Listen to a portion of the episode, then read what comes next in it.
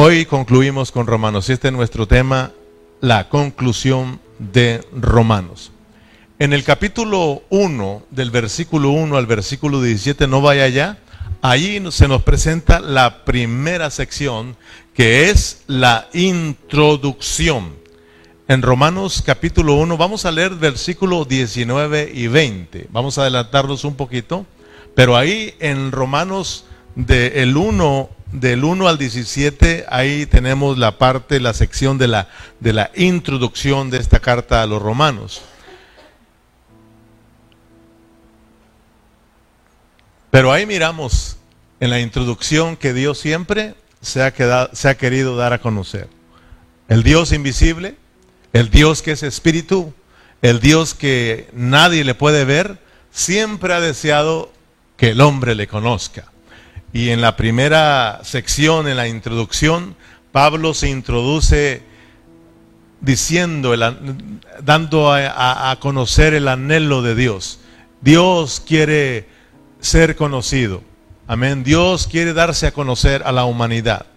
Dice en el versículo 19, porque lo que de Dios se conoce, les manifestó. Pues Dios se los manifestó para que las cosas invisibles de Él, su eterno poder y deidad se hacen claramente visibles desde la creación del mundo, siendo entendidas por medio de las cosas hechas, de modo que no tienen excusa. Dios es espíritu. La palabra del Señor nos dice, Juan dice que Dios es espíritu, ¿verdad? Y si es espíritu, eso significa que a Dios no se le puede mirar. Amén. Dios es el Dios invisible. Pablo lo declara así, de esta manera, porque no se puede ver. Pero todos sabemos que Dios siempre se ha querido dar a conocer. Dios, eh, Dios anhela que el hombre, que todos nosotros conozcamos a Dios, porque en esto consiste la vida eterna, que no? Dice la palabra, y esta es la vida eterna. ¿Cuál?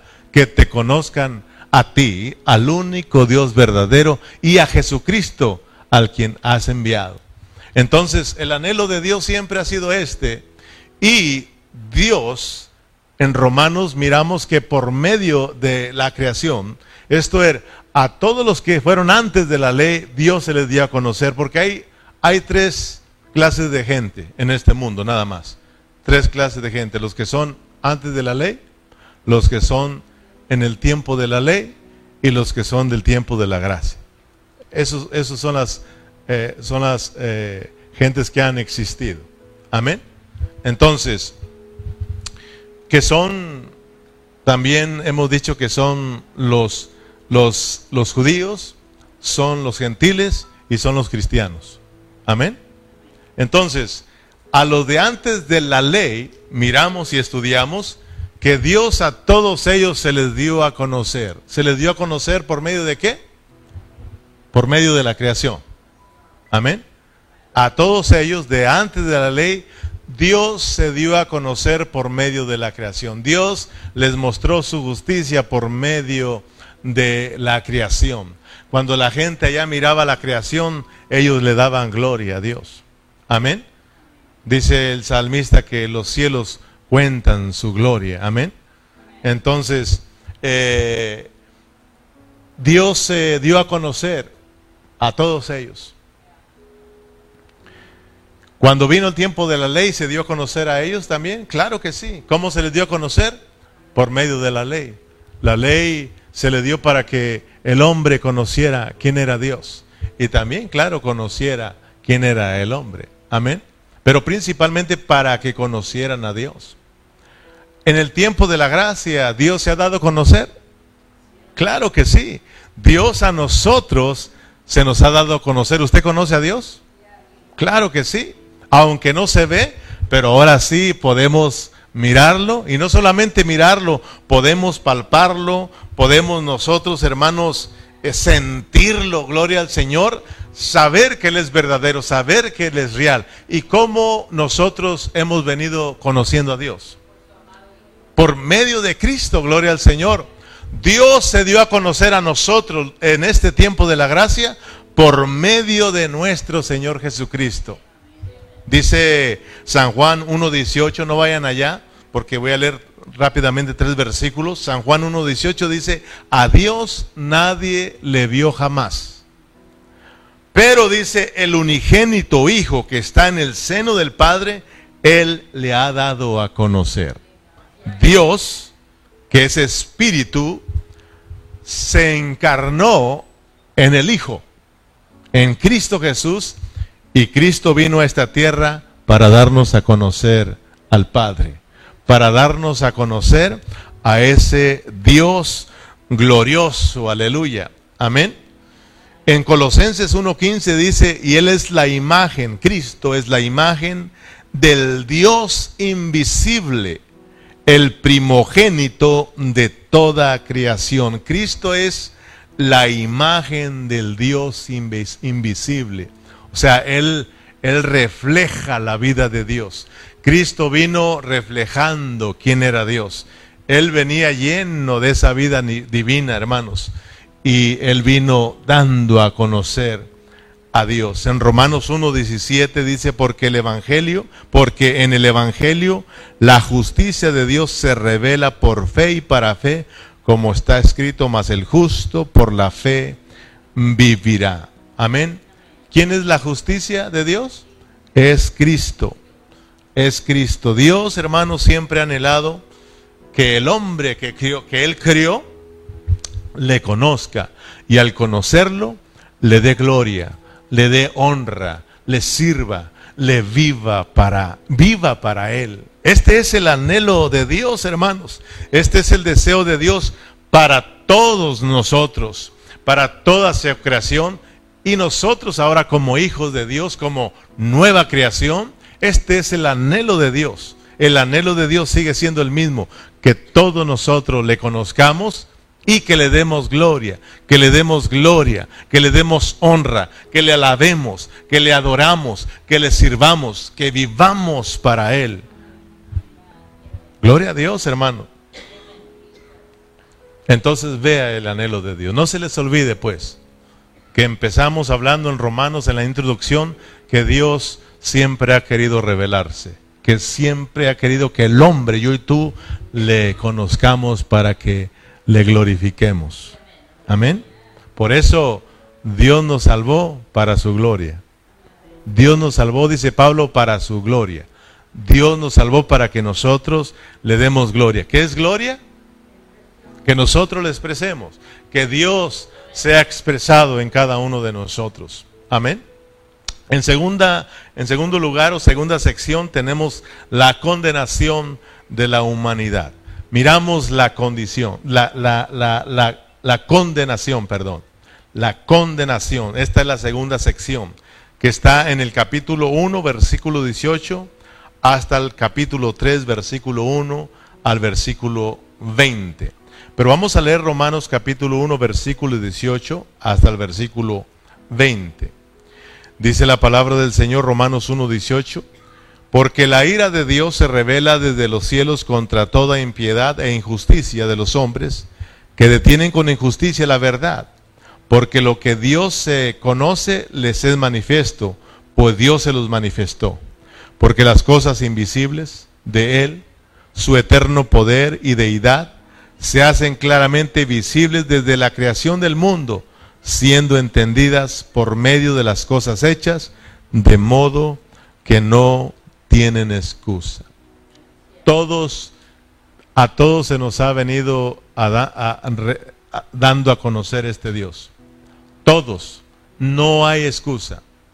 Hasta hoy en día, hermano, al que aún el que no es cristiano sabe que hay un Dios verdadero.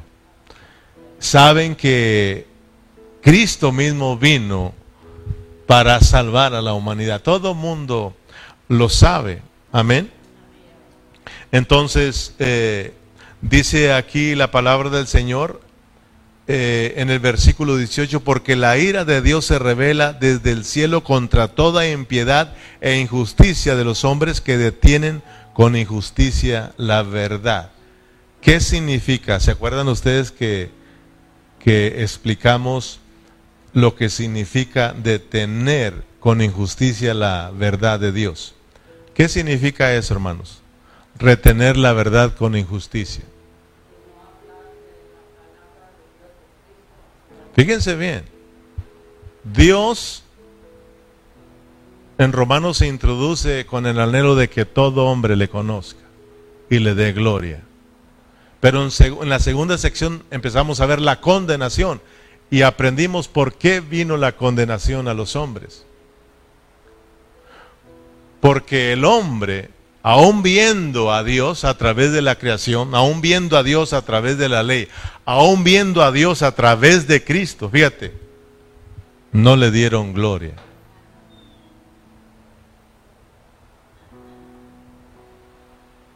porque ellos detuvieron la verdad con injusticia. ¿Qué significa retener la verdad con injusticia? ¿Qué significa? Simplemente significa ignorar a Dios. Cuando ignoramos a Dios, retenemos la verdad y somos injustos. Fíjate bien, cuando no hacemos caso a Dios, cuando le ignoramos, por ejemplo, nosotros vinimos esta tarde para glorificar el nombre de Dios. Nosotros vinimos para adorar a Dios porque conocemos que Él es verdadero Dios, que no hay otro Dios como Él y que Él es digno de toda gloria y toda honra. Venimos nosotros a este lugar como iglesia sabiendo que nosotros fuimos escogidos para Dios, para su gloria y para su honra. Y hemos venido aquí para celebrarle fiesta, para gozarnos en su presencia. Pero fíjate hermano, muchas de las veces no venimos. Otras de las veces venimos, pero no queremos cantarle. Estamos durmiéndonos. Que esté Dios presente aquí y que yo y tú estemos para adorarle, que Él desea que yo y tú le expresemos, que yo y tú le glorifiquemos. Si yo y tú nos dormimos aquí, eso no es estarlo ignorando. Que Dios te esté hablando a tu corazón y que tus pensamientos están en otro lado ¿Verdad? Ese no es ignorar a Dios. ¿Cómo te sentirías, Liz, que tú estés platicando conmigo y yo te ignore? mal. Si nosotros que somos humanos nos sentimos mal, imagínate Dios. Fue la causa por la cual la condenación vino al hombre. El hombre quedó bajo la condenación por causa de que retuvieron con injusticia la verdad de Dios. Lo ignoraron, en otras palabras. Vieron la creación de Dios, Dios se les mostró por medio de la ley, Dios se nos muestra ahora por medio de Cristo y lo seguimos ignorando. Y por eso viene la condenación a los hombres. Acuérdense que aprendimos que aunque ya somos nosotros eh, salvos de la condenación y que no hay ninguna condenación, aprendimos que para los que no andan conforme a la carne, quiere decir que si alguien anda conforme a la carne, sigue ignorando a Dios. Porque nos dijeron que ahora nosotros tenemos que vivir de acuerdo al espíritu y no a la carne. Si uno de nosotros eh, empieza a vivir de acuerdo a la carne, eso es ignorar a Dios y luego acarreamos condenación. Aunque ya no es una condenación eterna, pero sí hay pérdidas en nosotros por causa de estar ignorando a Dios. Entonces, hermano, tengamos respeto para con Dios. Respetemos a Dios. Porque de lo contrario, vas a acarrear condenación, hermano. Amén. Dice versículo, capítulo 1, versículo 28, y como ellos no aprobaron, fíjese, no aprobaron tener en cuenta a Dios, ¿qué pasó? Dios les entregó una mente reprobada para hacer cosas que no convienen. Fíjate, Dios esperaba que el hombre que, lo, que le conociera le diera gloria, le diera gloria, amén, le exaltara, viviera para él, lo respetara, pero el hombre no hizo caso. Viendo a Dios, lo ignoraron. Y ellos prefirieron vivir sus propias vidas. Y entonces, ¿qué pasó, hermanos? O sea, no lo tuvieron en cuenta Dios, por lo tanto, Dios le dijo, ok, está bueno. Dios los entregó una mente reprobada. Y empezó el hombre a hacer cosas que no convienen cosas desagradables a Dios. Y ahí tú la lees. Amén. Acuérdate que aprendimos pasos que llevaron al hombre a la condenación. Amén.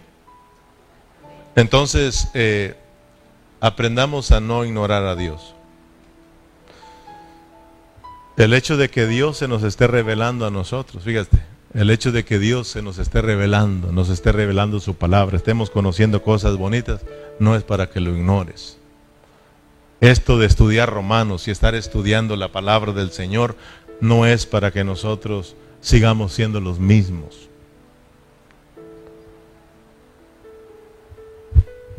Es para que nosotros le demos gloria al Señor, es para que nosotros le adoremos, es para que nosotros sirvamos al Señor, es para que nosotros, hermanos, sigamos, sigamos eh, viviendo para nuestro Dios.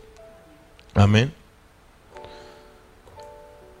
Y esto, esto nos va a llevar a que cada día tú y yo estemos experimentando más y más la salvación, más y más la salvación. Pero si nos hacemos duros, Acuérdense que Dios es bueno, dice, bueno, tú no me quieres servir, pues órale pues. ¿Quieres ir al mundo? Te aviento al mundo. Hasta que ya te canses, aquí te sigo esperando. Amén. Entonces, la gente no quiso, no tuvo en cuenta a Dios, dijo, ok, reprobados. Y entonces vino la condenación a la humanidad. Todos quedaron bajo la condenación de Dios. Todos quedaron bajo pecado. Todos quedaron, hermanos, lejos de la gloria de Dios. Pero fíjense, hermano, Dios, aprendimos que aunque el hombre que Dios crió quedó lejos de él, Dios no se quedó con las manos cruzadas. ¿Se acuerdan? Dios amaba tanto a su hombre y Dios dijo, no lo voy a dejar tirado porque Dios en su soberanía tenía un plan perfecto. Amén. Y Dios dijo, yo voy a ir a rescatar a este hombre para que mi plan siga hacia adelante. Por eso yo tú tenemos que darle gracias a Dios, hermano. Porque Dios, hermanos, en la tercera sección miramos la justificación de Dios. Dios viene para levantar al hombre. El hombre se, se, fue, se quedó lejos de Dios. El hombre quedó bajo pecado, quedó condenado. Por eso dice la palabra que el que no cree está condenado. Amén. Pero Dios dice, voy a rescatar al hombre. Y en la tercera sección miramos la justificación de Dios, que se encuentra en el capítulo 3, versículo 21, al capítulo 5, versículo 1 al versículo 11. Pero vamos a leer Romanos 3, versículo 1 a Romanos 3, versículo 21 hasta el 24. Pero ahora, dice, aparte de la ley se ha manifestado la justicia de Dios testificada por la ley y por los profetas. La justicia de Dios por medio de la fe en Jesucristo, para que todos los que en él cree, para que todo que en él cree, porque no hay diferencia, por cuanto todos pecaron y están destituidos de la gloria de Dios, siendo justificados gratuitamente por su sangre mediante la redención que es en Cristo Jesús. Aleluya, hermano. Fíjense cómo viene el proceso, ¿ok?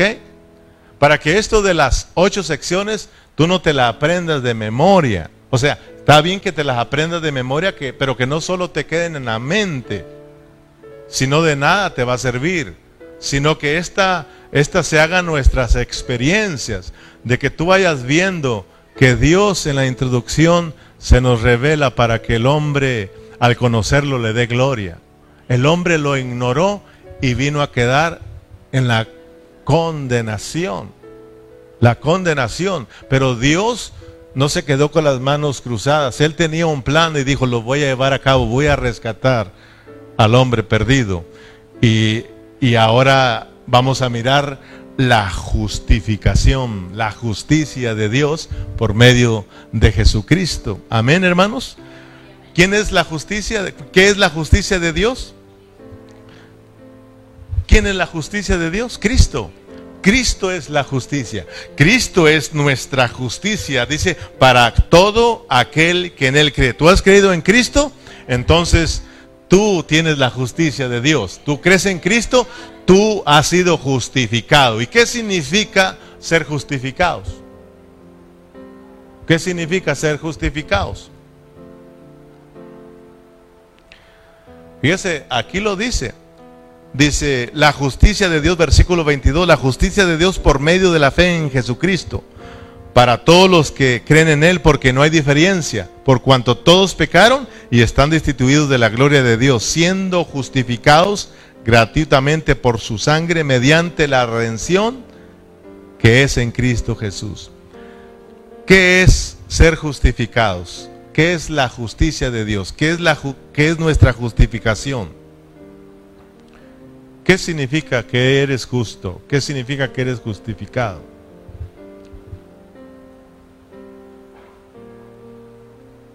¿Qué significa? Que somos justos. Amén. Estábamos perdidos. Estábamos lejos de la gloria de Dios.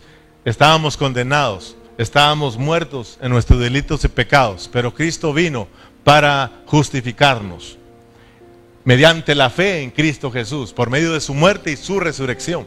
Amén. Ahora, ¿qué significa que fuimos justificados? A ver, Isaí, bueno, no. Liz, ¿tú eres justificada? ¿Tú eres justificada? ¿Qué significa que eres justificada?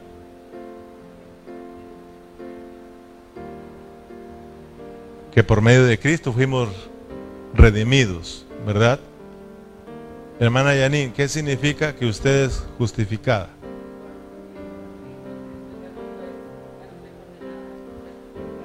Que usted está libre de toda condenación. ¿Ok? Muy bien. Justificación significa ordenar las cosas. ¿Ok? Por ejemplo, si usted escribe y está todo así, le justifica y se ordena todo, parejo, ¿verdad? O sea, el hombre quedó todo desordenado, ¿verdad? El hombre estaba perdido y todo, pero miramos la justicia que es Cristo Jesús. Cristo es nuestra justicia. El hombre no tenía ninguna justicia para poder presentarse ante Dios. El hombre vino a ser injusto, injusto. El hombre no podía salvarse por sí solo. Para, para que el hombre pudiera ser salvo necesitaba un justo. Y Dios nos envió a ese justo que se llama Jesucristo. Él es justo, Él es santo, Él es puro. Él es el único que podía salvarnos. Dios era el único que podía salvarnos de esa condenación eterna, hermano. Entonces, justificación significa que Cristo siendo el justo vino para para morir por nosotros, vino ocupando nuestro lugar, vino a dar su vida, vino a morir lo que merecíamos nosotros, dijo Cristo, a mí mátenme. ¿verdad? Que la ira de Dios que tenía que ser contra nosotros, Cristo dijo, que venga sobre mí, que toda la ira caiga sobre mí, que todos los pecados de la humanidad vengan sobre mí. Yo soy el que los voy a salvar, yo voy a morir, yo para eso vine, amén o no amén. Entonces, hermanos, al creer en Cristo, que Él vino a morir por nosotros, aunque seamos nosotros injustos, pero por causa de la justicia, por causa del justo, ahora nosotros somos justificados por medio de la fe en Cristo Jesús. Yo creo en Cristo, yo soy justificado, soy perdonado y soy salvo. ¿Quién me puede decir algo? Ah, pero calle, tú eras un borracho y era. Ahora en Cristo, Dios me ha perdonado. Dios me ha justificado. Amén, hermanos y ahora soy salvo de la condenación que tenía. Fíjate, fíjate hermano, qué, qué precioso. En primera de Pedro 3:18 dice, porque también Cristo padeció una sola vez por los pecados. El justo por los injustos. ¿Quién era el justo? Cristo. ¿Quién eran los injustos? Nosotros. Dice, eh, el justo por los injustos para llevarnos a Dios siendo la verdad muerto en la carne, pero vivificado en el Espíritu. Gloria a Dios por Cristo, hermano, nuestra justicia. Pablo dice a los Corintios 1.20 eh, que Cristo es nuestra justificación, aleluya. Gloria a Dios por Cristo, hermano.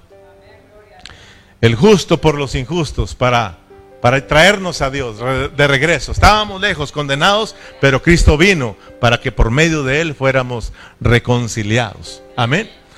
Ahora que creemos, viene Cristo y se hace uno con nosotros y nosotros nos hacemos uno con Él.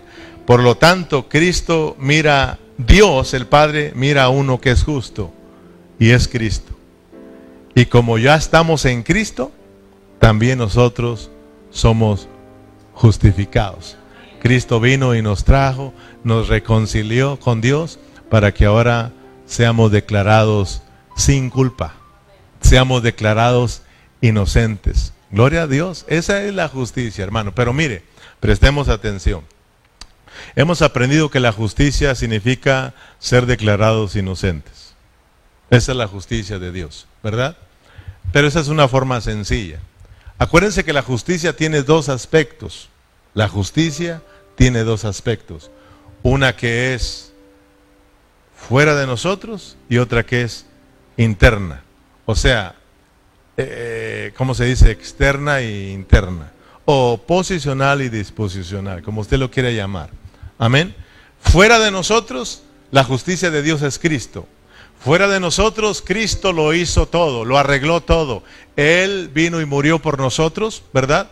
Él derramó su sangre, Él murió y resucitó para que nosotros alcanzáramos la justificación, la salvación, el perdón de Dios. Y hoy seamos los hijos de Dios. Dios lo hizo todo. Nosotros no hicimos nada. Dios lo hizo todo solo. Nosotros creímos en Él. Es más, Dios nos dio la fe porque no teníamos fe. Dios nos dio la fe por medio del Evangelio para que creamos en Cristo y así alcanzar la justicia de Dios. Amén. Pero ahora, la justicia de Dios que es Cristo está dentro de nosotros. Está adentro. Ahora, en la parte subjetiva es para que nosotros vivamos en esa justicia para que ahora nosotros vivamos la justicia de Dios, es decir, vivamos a Cristo. Cristo nuestra justicia ya está dentro de nosotros. ¿Para qué? Para que aprendamos nosotros ahora a ser justos como Cristo. O sea, disfrutemos nuestra justicia que es Cristo. Vivamos la justicia que es Cristo. Vivamos en otras palabras a Cristo.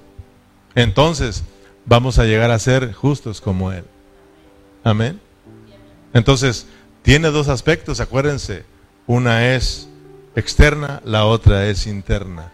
Ahora sí tenemos nosotros que echarle mano a esta vida preciosa que es Cristo, nuestra justicia. Porque acuérdense que una vez el Señor Jesús le dijo a los fariseos, si vuestra justicia no fuera mayor que la de los escribas y fariseos, no entrarán en el reino. Amén. La justicia fuera de nosotros es para alcanzar la salvación, ¿verdad? Para que tengamos la vida eterna. Pero la justicia que es interna, que es Cristo mismo, eh, vivida y experimentada, es para que nosotros reinemos en vida, es para que reinemos en vida. Acuérdense que la justicia es la base, es la base para que reinemos. La justicia es, es el fundamento del trono de Dios. Por eso, hermano, siempre Pablo está hablando de lo importante que es la justicia, la justicia. Dice que nosotros vamos a reinar en vida por la abundancia de la gracia y el don de la justicia. Porque la justicia, hermanos, es el fundamento. Amén. Ahí Dios empezó nuestra salvación, justificándonos, gloria a Dios, salvándonos, redimiéndonos y regenerándonos.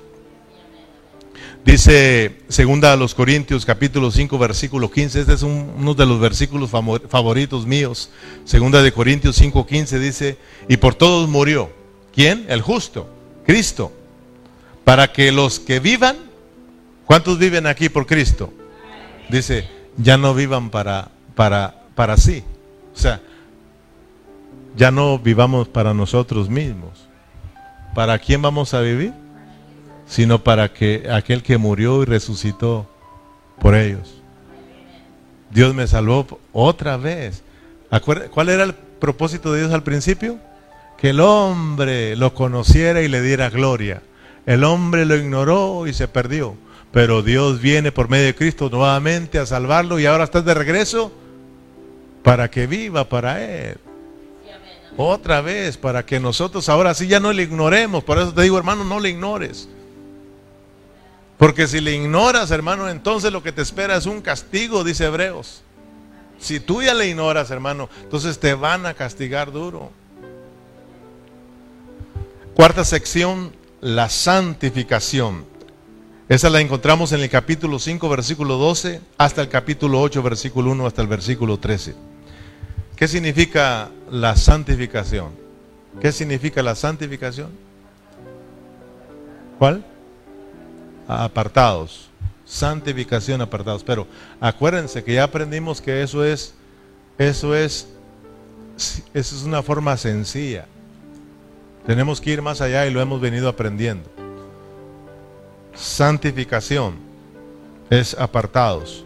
Sí, ya fuimos apartados, pero el plan, el propósito, el deseo de Dios sigue siendo el mismo, que vivamos para Él. Amén. Acuérdense que toda la palabra de Dios tiene dos aspectos y eso no se nos tiene que olvidar. La palabra también santificación tiene dos aspectos, uno que es posicional, otro que es disposicional. Amén. Primeramente tenemos la posicional, el apartarnos para Dios, el ser apartados para Dios. Antes, ¿dónde estábamos? Lejos de Dios, pero nos trajeron. Nos trajeron de regreso a Dios, nos apartaron nuevamente para Dios. Eso significa santificación, ser apartados, pero tenemos que entenderlo cómo funciona. Amén, nosotros estábamos en el mundo, pero Dios nos agarró, nos escogió del mundo y nos trajo aquí a la iglesia. Eso es apartado. Amén. Antes nosotros estábamos en un reino de Satanás, ahora nos sacaron de allá y nos apartaron y nos trajeron a un reino, el reino de su amado Hijo. Estábamos en el reino de las tinieblas, nos traen ahora al reino de la luz. Amén. No, nos cambian de posición, nos cambian de lugar. Antes estábamos allá perdidos, ahora estamos acá con Dios. Estamos apartados para Dios. Esa es una, en la parte posicional, te, te agarran de acá y te ponen en Cristo. Amén. Ya estás en Cristo. De modo que si alguno está posición, esa es tu posición, por haber creído en Cristo, ahora tú eres santificado, eres apartado para Dios. Pero ¿para qué somos apartados? ¿Para seguir siendo los mismos? No. La palabra de Dios nos enseña que, y nos pone una metáfora de el oro común allá afuera. Dice que cuando el oro es traído al templo, es santificado y deja de ser común, porque es ahora puesto en el templo y es santificado para el servicio del templo. Amén. Ya no es igual que el oro que está allá afuera. Nosotros, hermano, ya no somos comunes y corrientes. Ahora somos los santificados en Cristo Jesús. Dios nos ha traído a este lugar para que nosotros ahora vivamos para Dios. Es decir, vivamos ahora en esa santidad. Vivamos la santidad de Dios. Esa es la parte disposicional. Estamos ahora en Cristo, hermanos, nos han santificado y ahora cada día tenemos que buscar esa santificación, ese apartar, ese vivir para Dios. Tú, hermano, en cada día tienes, en cada día, fíjate, como hijos de Dios tenemos que apartar un tiempo. No es posible que usted le dé todo el día a, a usted. ¿Verdad que a veces nosotros nos vamos todo el día? y vivimos para nosotros y no le damos un tiempo para Dios. Usted es santo, usted fue apartado, pero ahora en la parte disposicional tienes que disponerte a vivir esa vida santa. Amén, hermanos, de que ah, el Dios santo que está en el tercer cielo también ahora está dentro de ti. El Dios santo está dentro de ti. Amén. Por eso dentro de nosotros, dentro de nuestro espíritu, tenemos algo que se llama el Espíritu Santo. El Espíritu Santo está dentro de nosotros. La santidad de Dios está en nosotros para que nosotros lo vivamos, lo, lo experimentemos, eh, nos llenemos de esa vida santa. Por eso dice Dios, así como yo soy santo, también ustedes sean santos en toda vuestra manera de vivir. Ser santos porque yo soy santo, ser santos porque yo soy santo. O sea, tenemos que vivir la vida de Dios. Esa santidad de Dios. ¿Quieres tener más santidad? pues entonces, hermano, tienes que pegarte más con Dios, porque ahí está la santidad. Tenemos que buscar al Señor. Tenemos que buscar al Señor cada día y más te santificas, más te santificas. Mira, aquí está la parte clave para que tú empieces a crecer y empieces a ser transformado. Tu vida empieza a ser transformado. Acuérdate que hay cinco pasos en la salvación eh, completa. Hay diez pasos en toda la salvación completa de Dios. Hay cinco pasos que son posicionales y cinco disposicionales. Los cinco pasos disposicionales, claro, número uno empieza con nuestra regeneración, nuestro nacimiento. En segundo lugar, tenemos que santificarnos. Porque el, yo santificarme, el yo apartarme cada día para Dios, eso va a traer en mi vida algo que se llama transformación. Transformación. Entre más te apartas, Liz, entre más te apartas, Abel, para Dios, más tu vida va cambiando va siendo transformada. ¿Verdad? ¿Por qué a usted eh, tal vez diga, ¿y por qué yo no puedo cambiar? ¿Y por qué este carácter no se me puede quitar? ¿Y por qué no se me puede quitar lo corajudo? Sencillamente porque tú no buscas a Dios. Sencillamente porque tú no te apartas para Dios, porque el resultado de nuestra santificación es que vamos a ir siendo transformados. Y el resultado de estar siendo transformados es que vamos a ser conforme a Cristo. Y el ser conformados a Cristo nos va a llevar a ser gloriosos, a ser gloriosos, porque estás experimentando la salvación de Dios en tu interior. Amén. Pero empezamos santificándonos para Dios. Entonces es muy importante el santificarnos cada día para Dios. Cada día tienes que abrir un espacio para buscar al Señor, hermano. Si no ese día no logró Dios ningún crecimiento en ti. Por eso si cada día sigues ignorando al Señor, sigues siendo un niño en Cristo. No hay mucho cambio en ti. Pasan años y sigues siendo el mismo niño y el mismo carnal. Y Dios no quiere eso. Dios quiere que sus hijos vayan creciendo, vayan creciendo. Este es el deseo de Dios. En la quinta sección hablamos de la qué? De la glorificación. Quinta sección es la glorificación que se encuentra en el capítulo 8, versículo 14 hasta el versículo 39.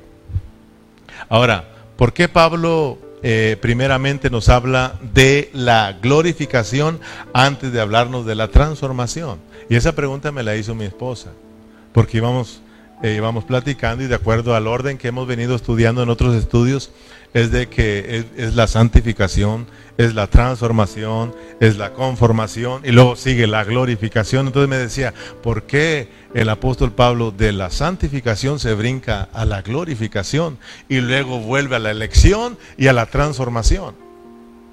Y le dije, esto es bonito cuando uno entiende el hablar de Dios. Déjamelo explicártelo, ¿verdad? ¿Por qué el apóstol Pablo nos habla aquí en la quinta sección de, eh, de, la glorificación en vez de hablarnos de la transformación. Porque recuerden que Pablo a través de Romano nos quiere enseñar lo que es la salvación completa. Lo que es la salvación completa. De que como Dios hermano quiere salvarnos en todo nuestro ser, en nuestro espíritu, en nuestra alma y en nuestro cuerpo. Y recuerdan ustedes que yo les hablé de la, de la sección número 3, 4 y 5, que nos hablan de la justificación, santificación y glorificación. ¿Se acuerdan? ¿Por qué eh, van esas tres juntas? ¿Por qué? Porque acuérdense que la justificación tiene que ver, a, ver, los voy a, para que no se me estén distrayendo. Ok, voy a ir, a, ver, hermano Alfredo, la justificación en qué parte de nuestro ser tripartito va. Justificación. ¿En dónde pues Dios nos justifica? En, el, en, el, cuerpo, en el alma o en el espíritu. ¿Dónde Dios nos justifica? En el espíritu. Correcto, grábenselo hermano. Eh, conozcan la, salvación que Dios les ha dado. ¿Verdad? Eh, la justificación no se lleva a cabo en nuestro cuerpo ni en nuestra alma. Somos justificados en el Espíritu. Ahí es la, la, justicia es la base, la base de nuestra salvación, la base del reino. La justicia es, es el fundamento del trono de Dios, hermano. Su justicia. Entonces Dios comienza su justicia en nuestro espíritu. Ahí somos justificados. Ahora bien, Dios eh, nos santifica. Ahora sí, ya te lo aprendiste. ¿Dónde nos santifica Dios? En el cuerpo, en el espíritu, en el alma. Ya nos justificaron en el espíritu. Ahora nos van a santificar. ¿Dónde nos santifica Dios? En el alma. Amén. ¿Y dónde nos glorifica? Eso ya lo aprendieron, ¿verdad? Entonces tienen que aprender esto, hermanos, para que vean lo importante que es la santificación, porque tiene que ver con el alma. Si tú no te santificas, por eso te decía, entonces tu vida no va a cambiar mucho. Ya eres justificado en el Espíritu. Pero como no le echas mano al Espíritu, no le echas mano a la justicia de Dios, no estás viviendo en esa justicia, hermano, pues entonces no, no avanzas en tu vida, en tu vida del alma. No hay un apartar, no hay un santificar para ti. Ya eres santo, ya eres apartado, pero posicionalmente, pero disposicionalmente no eres santo. Amén. Tenemos nosotros que vivir esa santidad. ¿Me explico? Entonces le decía a mi esposa, es por eso, porque Pablo quiere enseñarnos que Dios quiere salvar todo nuestro ser, tu espíritu, tu alma y tu cuerpo. Por eso Él nos habla de la, de la justificación, santificación y gloria.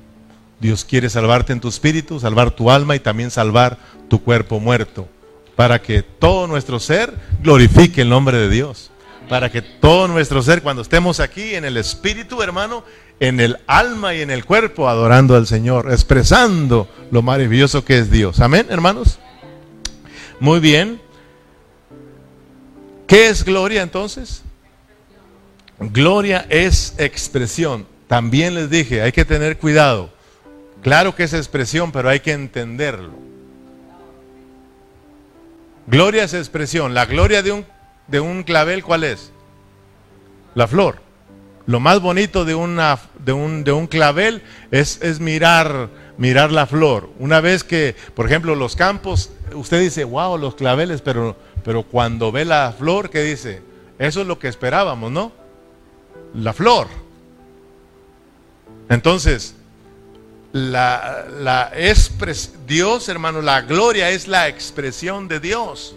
Sí, Dios quiere ser expresado, pero entonces nosotros, ¿cómo vamos a lograr ser la expresión de Dios?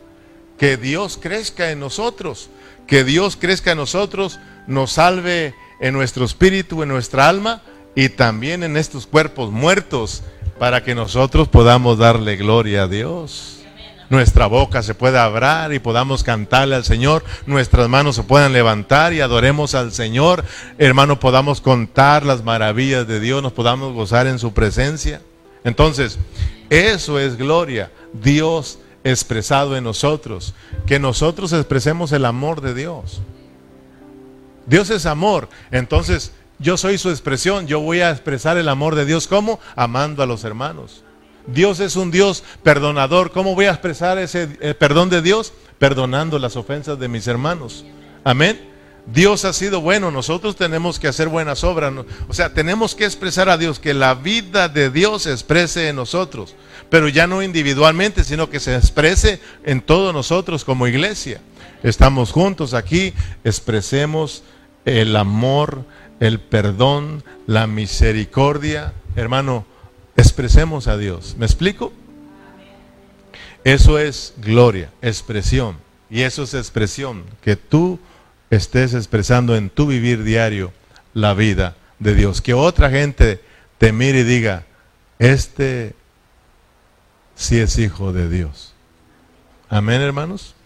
Sección número 6, la elección de Dios. Aquí miramos la elección en los capítulos 9, 10 y 11. Tenemos la elección de Dios.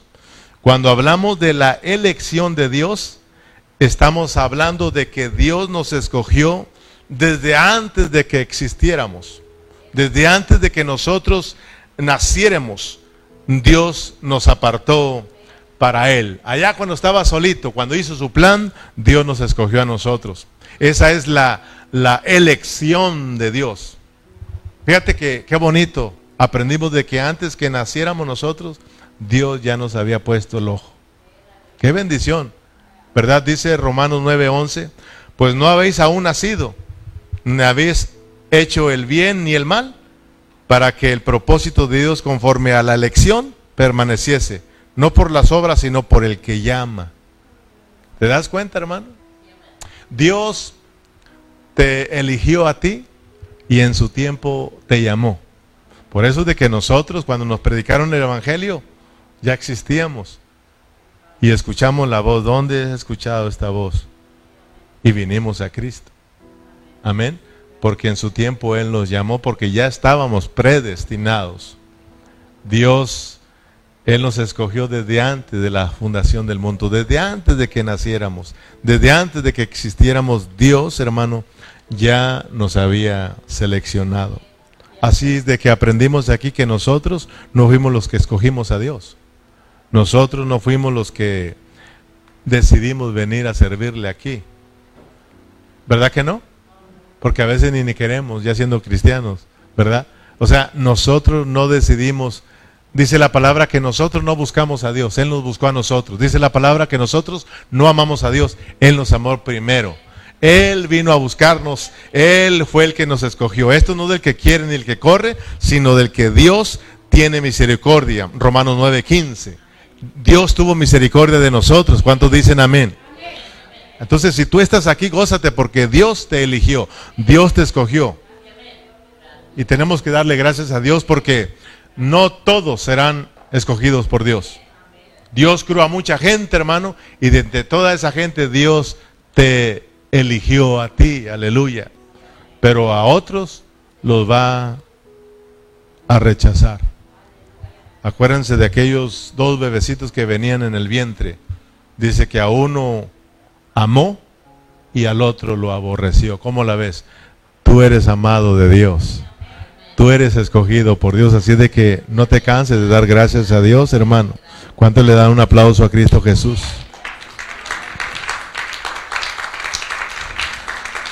Y ahora llegamos a la sección 7, la transformación. Se encuentra en el capítulo 12, versículo 1 hasta el 15, versículo 13. La transformación. Romanos 12, 1. Así que hermanos, os ruego por la misericordia de Dios que presentéis vuestros cuerpos en un sacrificio vivo, santo, agradable a Dios, que es vuestro culto racional.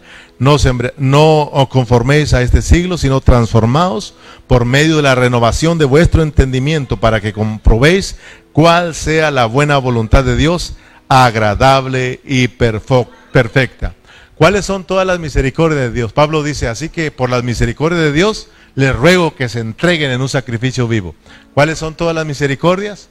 Todo lo que hemos estudiado desde el capítulo 1 hasta el capítulo 11 de Romanos. O sea, cómo Dios te justifica, cómo Dios te santifica, cómo hermano, cómo, cómo Dios te salvó, cómo Dios hermano te perdonó.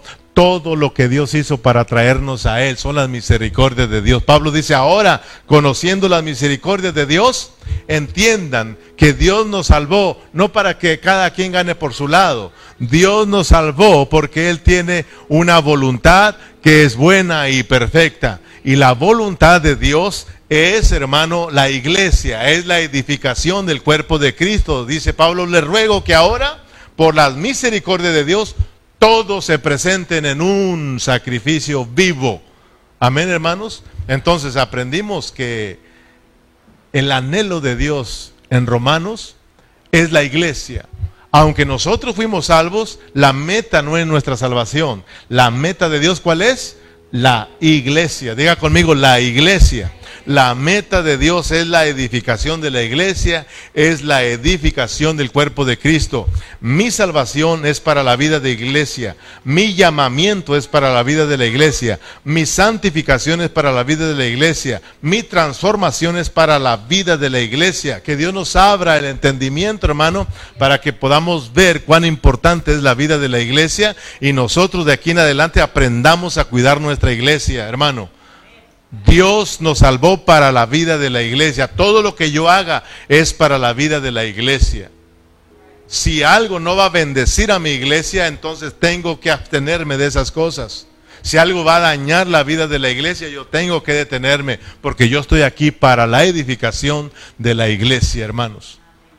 Todos estamos aquí para una sola cosa, la iglesia, la iglesia, la edificación de la iglesia, eh, eh, la edificación del cuerpo de Cristo. Amén. Gracias a Dios por nuestra salvación, pero esa no es la meta de Dios. La meta de Dios es la iglesia. Dios te salvó para la iglesia. Amén, hermanos. Entonces terminamos aquí con la octava sección que tiene que ver con la conclusión y esa la encontramos en Romanos 15, 14 hasta el capítulo 16. Amén. Todos los saludos que miramos en el capítulo 16 de Romanos nos hablan de la vida práctica de la iglesia, nos hablan del anhelo de Dios, del propósito de Dios, de la meta de Romanos es de que todos los cristianos lleguemos a ser edificados como la iglesia del Dios viviente. Amén. Para que nosotros ahora vivamos esa vida práctica de iglesia.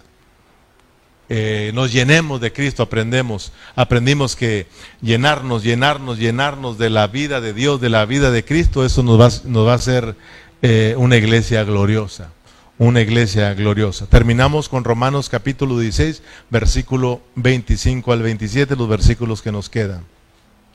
Romanos capítulo 16, versículo 25 al 27. ¿Lo tienen? Dice la palabra del Señor, y al que puede confirmaros según mi evangelio y la predicación de Jesucristo, según la revelación del misterio que se ha, que se ha mantenido oculto desde los tiempos eternos, pero que ha sido manifestado ahora y que por las escrituras de los profetas, según el mandamiento del Dios eterno, se ha dado a conocer a todas las gentes, para que obedezcan a la fe. Al único y sabio Dios sea la gloria mediante Jesucristo para siempre. Y la iglesia dice, amén. Ahora bien, cuando nosotros podemos experimentar esta salvación completa de Dios, amén, cuando nosotros, hermanos, podemos mirar ahora sí cuál es la voluntad de Dios, podemos entender cuál es el propósito de mi salvación, podemos ahora entender que la meta de mi salvación es que yo sea edificado como el cuerpo de Cristo. Cuando nosotros entendemos la pureza de la palabra del Señor, ya no nos queda otra cosa que decir, sino como dijo el apóstol Pablo en el versículo 27, al único y sabio Dios, sea gloria mediante Jesucristo para siempre. Amén. Sí, amén. Amén. Y terminamos aquí Romanos. Así de que, ¿cuánto le dan gracias al Señor? Gracias a Dios, hermano.